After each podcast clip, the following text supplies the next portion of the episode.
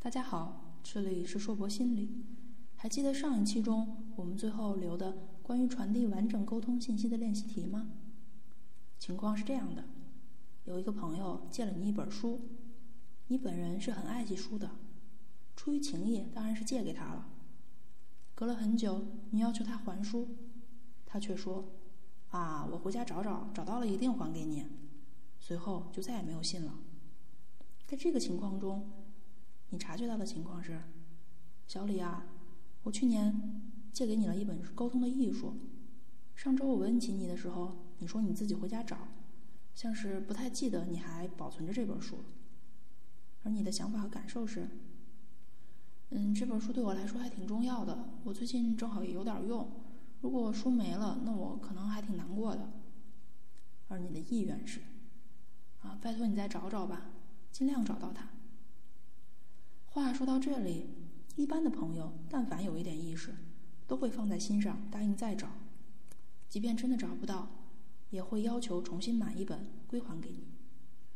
当然了，这样的例子虽然在生活中很常见，但是也并不能包含所有的情况。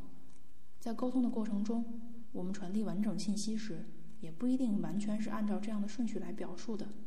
这和每个人的表达风格和沟通对象也是有关系的。我们要记住的是，在沟通中传递完整的信息，往往有助于澄清问题，解决潜在的冲突。当然，表达完整的信息并不会让问题自动得到解决，但是表达完整的信息可以打开友好协商的大门，以便更有可能得出让彼此都能接受的解决方案。讲完了上一期留下的例子，我们接着来看一下剩下的三个沟通中的良好习惯。七，预备性的开场白，在很很多的沟通情况下，如何开口提出一个问题，常常是很多人在沟通中遇到的第一个障碍。这个时候，可能是因为我们担心对方不喜欢听到我们要说的话，或者害怕对方做出极端的反应。此时，说出预备性的开场白。表明提出这个问题我也很难办啊，就可以降低我们的焦虑，同时也减少别人对我们的敌意或者是抵触反应，让对方明白提出这个问题我们也是迫不得已，他们就不再感受到我们要说的话具有威胁性，也就不会产生那么多抵触的情绪了。举个例子，典型的开场白包括：小陈啊，我知道总是催进度条很惹人烦。老板催我催得急，我也很难办。我知道速度和质量是很难兼得的，你也很辛苦。但是我想问问你那边工作进展如何啊？有什么需要我们部门配合的，你及时跟我说啊。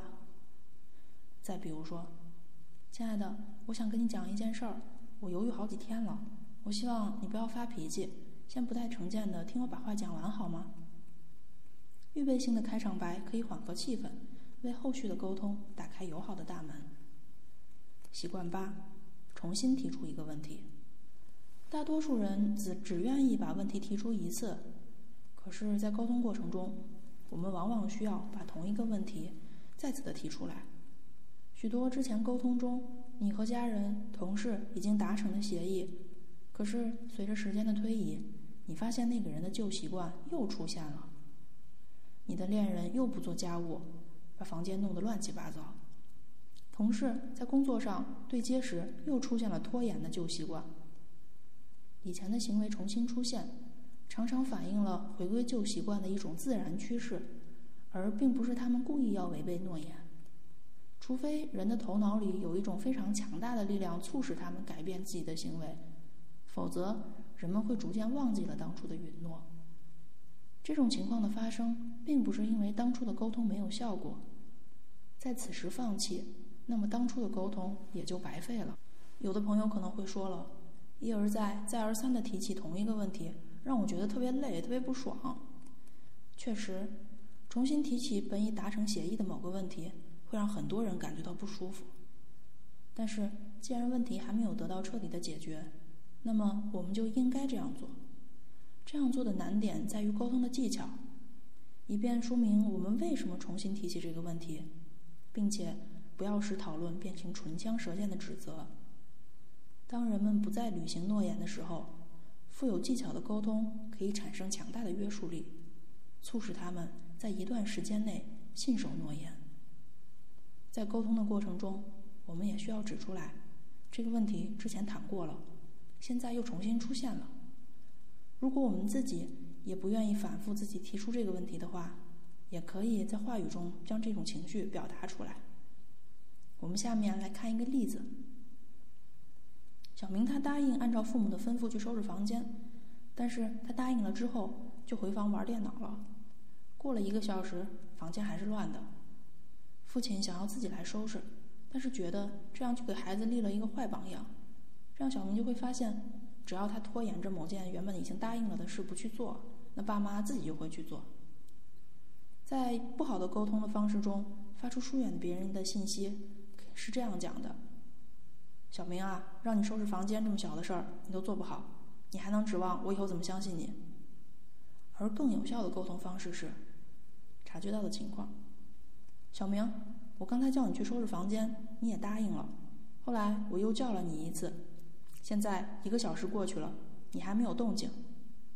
而想法和感受是，我不是很喜欢重复同一个问题，免得你说我唠叨，总要我提醒你的话，我也不开心。可是我不提醒，那家务活就没人做了。你的意愿，我不想一而再、再而三的提醒你你的义务。我希望你答应的事情能做到，请不要让我失望。当然了，这个例子常见，但是也很简单。其要点就在于我们在沟通中传递完整的信息，来重复提起同一个问题，以便达成我们沟通的目的。好习惯九。在沟通过程中，对于疏远信息的反应。在沟通的过程中，尽管我们自己有良好的技巧，并且熟知应该合理友善的表达意愿，但是别人未必是这么想的。所以，当别人的言语中出现了威胁性甚至敌意的信息，我们应该如何应对呢？一定要记住的是，即便别人不赞同你，或者对你的言行感到不开心，他们也是应该尊重你的。在人格和灵魂上，大家都是平等的。你没有必要忍受别人的攻击、奚落，甚至于谩骂。所以，此时我们可以用前面提到过的“我”字句开头来说明你的感受。举个例子，李大哥啊，你的话我听明白了，您的情绪呢也挺激动的，我也感受到了。说实话，您的语气让我觉得不舒服。促成这件事儿是我们共同的意愿。现在您这么激动，我想我们可以等您冷静了再来谈。在日常的沟通场景中，能做到察觉自己和对方言语中的情绪信息，也是需要一定的修炼和自我提升的。后续我们也会在其他的分享中涉及如何控制愤怒、对抗焦虑等等主题，欢迎持续关注我们的推送。今天的分享就到这里，我们下期再见。这里是硕博心理，无论你在哪里，世界和我陪伴着你。